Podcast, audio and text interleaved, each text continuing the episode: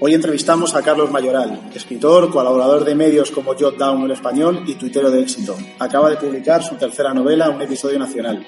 Además de todo eso, es villadonense toda la vida y continúa residiendo aquí, en nuestra localidad. Buenas tardes, Carlos. Hola, buenas tardes. Benito Pérez Galdós y Emilia Pardo Bazán son dos de los grandes protagonistas de un episodio de nacional, tu, novela. ¿Puede ser que tu primer contacto con ellos fuera aquí en, Villaviciosa? Eh, no sé si recuerdas dónde, si fue en tu casa, en el colegio, no sé si recuerdo, ahora lo, se te puede dibujar líquido.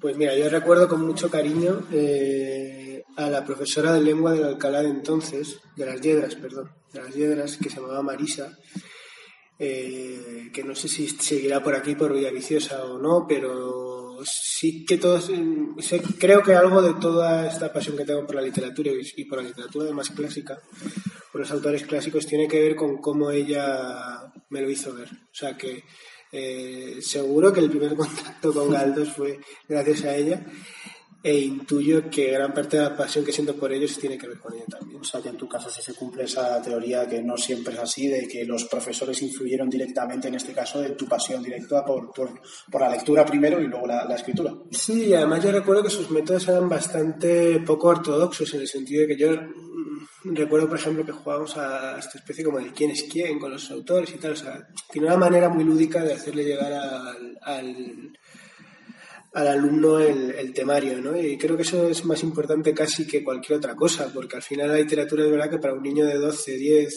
12, 14 años, pues es un, un arma muy difícil de blandir, pero al final, de alguna manera, ella consiguió que al menos yo lo hiciese. No sé si el resto de mis compañeros también, pero al menos yo sí lo hice y la verdad que le estaré eternamente agradecido. Te he podido leer en alguna entrevista decir que a veces que confundes eh, la realidad de Emilia Pardo Bazán con la tuya. Y te quería preguntar entonces que dónde te imaginas que hubiera estado Emilia cómoda aquí en Villaviciosa.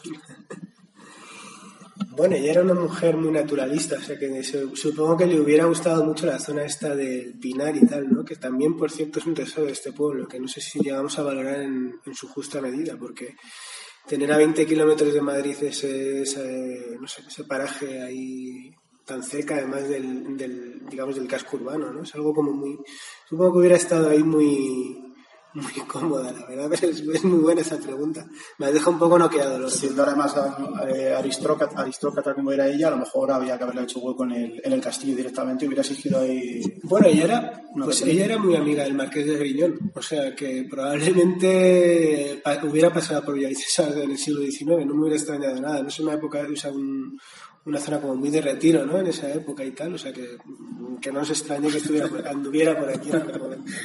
La novela, Carlos, gira en torno a la investigación que hizo Galdós sobre el, denominado crimen de, de, Fuencarral, que contará en la prensa de una época en la que acaba de llegar la, libertad de, imprenta. ¿no? En dos días se componen los parlamentos autonómicos y ayuntamientos, empezando por el, por el nuestro. ¿Qué crónica crees que, habría escrito el Canario? Y te pregunto a lo mejor si, si quizás la tendríamos que haber eh, encargado mejor, pues a lo mejor a Unamuno, Ortega, Machado, ¿no? visto cómo está el, barro. Pues eh, sí, cualquiera de ellos me vale porque todos eran muy trágicos. Uno tiene un, para mí su mejor libro es un sentimiento trágico de la vida y creo que aquí siento también un, un, sentimiento muy trágico con respecto a, a todos, porque además eh, no solo aquí, sino también en la alcaldía de Madrid, en, la comunidad, la verdad que el, panorama es trágico cuanto menos. así que me voy a quedar con un amuno que además era el más pesimista de todos, que sea el, el, que, el que dicte sentencia sobre este, sobre este panorama. Pues que escriba, que escriba Miguel. ¿Qué mantiene Madrid Central o el futuro Madrid de, en principio, Sánchez Almeida? Pero bueno, hoy hemos tenido nuevas novedades. Vete a saber eh, qué pasará el sábado. Con respecto al de finales del, siglo XIX, te quería preguntar si, si ves algún pozo significativo del legado de Carmena en estos últimos cuatro años en Madrid. Pues yo creo, fíjate, que hay algo en el sustrato de Madrid, en la base de Madrid, la ciudad, que está muy por encima de raleas políticas y de castas, y es, y yo lo digo además, lo, dibujo en esta novela, aunque sea del 19, y creo que sigue en el 21, y que seguirá en el 22 por encima de todos estos, ya digo, y es esa capacidad que tiene Madrid de hacer que cualquier persona se sienta parte de la ciudad, lo cual dicho así, no parece que debiera ser novedad, pero lo es. Eh, y no hace falta que nos refiramos a recientes episodios en este país para darse cuenta de que muchas veces a determinadas eh, nacionalidades se les niega o determinadas regiones se les niega eh, la naturaleza de un sitio. Yo creo que Madrid no, un tipo de cualquier parte de España llega a Madrid y desde el minuto uno es madrileño y siente como suya la ciudad, la ciudad le acoge, nadie le aparta. Y creo que eso está muy por encima, ya digo, de cualquier clase política de estas que solo vienen a estropear las cosas. Y creo que ya estaba en el Madrid de Galdós, el Madrid galdosiano, en ese poblachón manchego que decía él y creo que estará en el del siglo XXII cuando cuando llegue. Y sobre, sobre la pregunta de, Carmena, el pozo cultural, ¿ves eh, algo significativo en sí. los últimos cuatro años? Sí. Yo que he trabajado mucho en Madrid, eh, creo que han apostado bastante por la cultura, han invertido bastante en cultura. El otro día lo, lo hablaba con los compañeros. El por ejemplo, mira, yo creo que ahora está muy denostada esa parte del de la televisión pública, la radio pública y tal. Yo creo que eso es algo necesario, siempre y cuando no sea utilizado con fines panfletiles, que es como siempre se utiliza. A mí me parece que cuando se cumplen 400 años de, de, la muerte de Cervantes, como ocurrió el año pasado, tiene que haber una televisión pública que nos meta al Quijote y a Cervantes por los ojos. ¿Por qué? Porque no da dinero. Y como no da dinero, no va a salir en Antena 3 y en, 4 y en tal. ¿no? Tiene que salir en la televisión pública. Es decir, tiene que tener una visión de servicio público que yo creo que, que eh, a día de hoy estamos, estamos lejos de conseguir. ¿no? Pero bueno, la radio de, Carmena dio voz a determinadas eh, voces, em, eh, determinados ámbitos de la cultura no muy escuchados. Y bueno, me gustaría que lo mantuvieran, la verdad, no sé si lo harán, pero, pero espero que mantengan determinados, sobre todo eso, determinadas. Es muy difícil para la gente joven eh, sacar la cabeza en el mundo de la cultura y muchas veces tiene que ser el Estado el que con ayudas lo haga, ¿no? Porque ya digo que es que la cultura, si por algo se... Em, el arte en general, si por algo se caracteriza es porque no es rentable. Eh, cuéntanos las cosas que más te duelen de, de, tres temas que creo que te interesan. El primero es España, el segundo es la gramática y el tercero es el Real Madrid. Eh, de España me duele, está muy manido este concepto, pero creo que es que es el mal endémico de este país, es el caínismo, ¿no? La sensación de que eh, siempre va a ser el vecino el que te haga daño, ¿no? Nunca nadie de fuera. Eh, recuerdo esa frase ¿no? de Amadeo de Saboya cuando, cuando salía de aquí en la Primera República y decía si al menos fueran extranjeros los enemigos de sus los, los enemigos de la patria pero son, son los españoles mismos ¿no?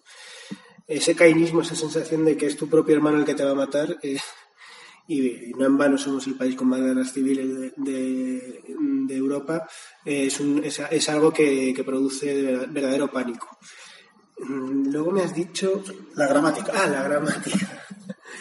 La gramática, bueno, la gramática no me duele nada. Sí creo que mm, estamos en una época de apertura. Creo que la academia y el método normativo, las normas, vaya, eh, están en relativa decadencia y sí que hay una corriente eh, filóloga que aboga por que no haya reglas y que el lenguaje se construya a sí mismo. Yo sí creo que tiene que haber reglas, creo que tiene que haber normas porque el español al final es la segunda lengua con más hablantes nativos por detrás del chino y tiene que haber un órgano que lo vertebre todo porque si no eh, acabaremos por no entendernos. Pero digamos que en ese sentido le doy libertad como para que no me duela nada. Vale.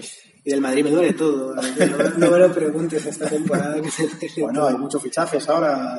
Sí, ¿Se va arreglando no? Se va arreglando. Si este chico nuevo que. Este tal Hazard tiene pinta de ser un, uno de estos que marcar época. Pero bueno, si me preguntas, hoy te diría que, se, que van a sacar la escopeta y al Bernardo. duele todo. Para, terminar, eh, quería pedirte unas recomendaciones. Eh, la primera sería para la gente que solo lee los estados de Instagram, un libro para ellos.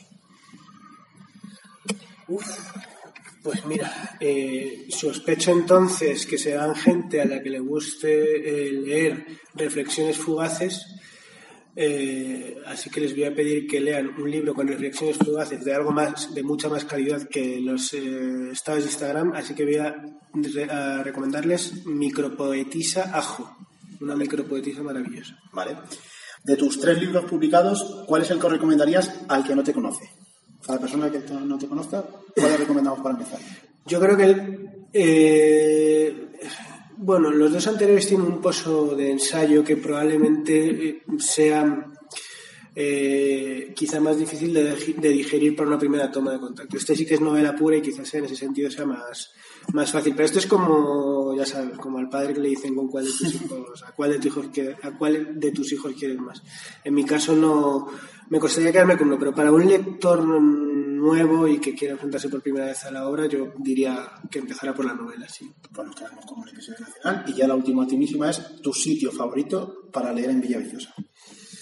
Mira, mi sitio favorito, no solo para leer, sino en general para sentarme allí un rato y tal, aunque no tenga tiempo de hacerlo mucho, es la Fuente de los Caños. Me parece como un sitio por el paraje en el que está y por, creo que es de Ventura Rodríguez, o sea, como, es como si, como si lo hubiera hecho es decir, como si lo hubiera hecho el, el, arquitecto más, eh, más afamado de la época, ¿no? O sea, quiero decir que es un prodigio en ese sentido también, eh, y luego, en fin, el castillo, el paraje y tal, yo me voy a quedar con eso. Nos quedamos con, con, eso. Carlos, muchísimas gracias y mucha suerte con, con, tu trayectoria y todos los proyectos que, que emprendas. Muchas gracias a vosotros.